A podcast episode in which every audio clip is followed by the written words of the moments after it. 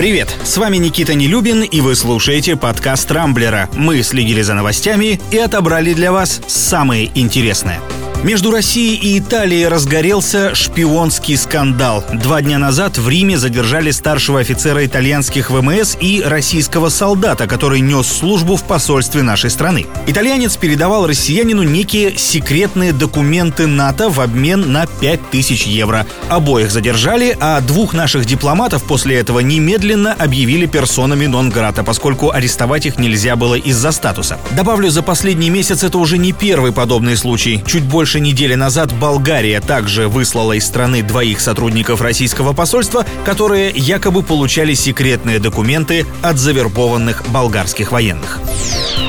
Алексей Навальный впервые в жизни объявил голодовку. На странице оппозиционера в Инстаграм появилось письмо, адресованное начальнику колонии номер 2 города Покрова Александру Муханову. В нем Навальный рассказал о своих проблемах со здоровьем и о том, что к нему до сих пор не пустили врача. Ранее Навальный уже жаловался на боли в спине и ногах, однако, с его слов, тюремные медики ограничились лишь обезболивающими таблетками. И вот политик заявил, что будет голодать до тех пор, пока к нему не придет нормальный врач и не не обеспечит полноценное лечение.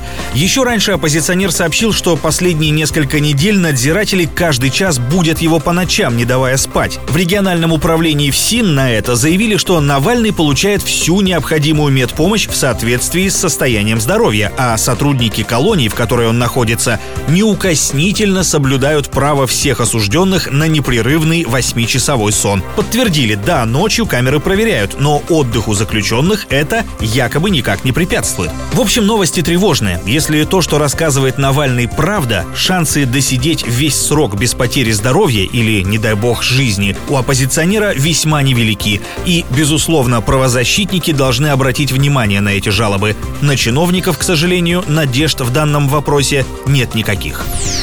Хорошие новости для любителей путешествий. Хорватия разрешила въезд туристам, которые привились российскими вакцинами от коронавируса. На руках отдыхающие должны иметь сертификат, подтверждающий факт прививки, либо результаты ПЦР-тестов, либо справку об уже перенесенном ковиде.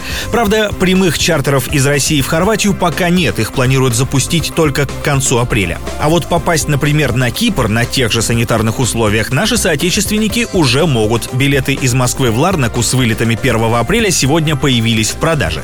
Вот, кстати, еще один лишний довод в пользу вакцинации, который многие наши соотечественники до сих пор опасаются. Судя по данным оперативного штаба, прививку от коронавируса сделали чуть больше 11 миллионов россиян. Совет Федерации решил взвалить на свои плечи еще одну тяжкую ношу, а именно заботу о музыкальном воспитании граждан.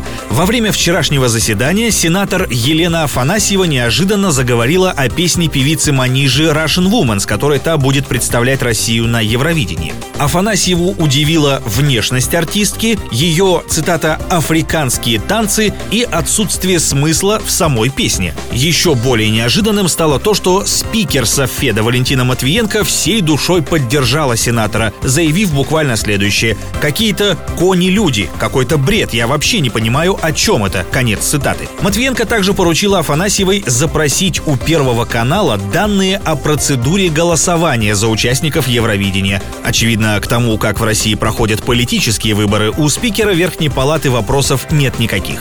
Кстати, пару дней назад лидер ЛДПР Владимир Жириновский предложил полностью расформировать формировать Совет Федерации. Мысль, на мой взгляд, вполне здравая. Такой, казалось бы, миролюбивый вид спорта, как лыжные гонки, в последнее время становится все более суровым и практически рукопашным. В нынешнем сезоне громких конфликтов в нем действительно было много, вспомнить хотя бы недавнюю многодневку Тур де Ски. И вот еще одно подтверждение этим словам. Вчера на чемпионате России, который сейчас проходит в Тюмени, участники полуфинальной командной гонки Антон Быков и Владислав Афанасьев, пока непонятно из-за чего, устроили на финише настоящую потасовку, били друг друга лыжами лопатами и палками. В результате команды Татарстана и Удмуртии, которые представляли оба спортсмена, были дисквалифицированы. Вообще хорошо, что это случилось не на соревнованиях, скажем, по биатлону, а то могло бы дойти и до огнестрельных ранений. На этом у меня все. С вами был Никита Нелюбин. Не пропускайте интересные новости, слушайте и подписывайтесь на нас в Google подкастах и CastBox. Увидимся на rambler.ru. Счастливо!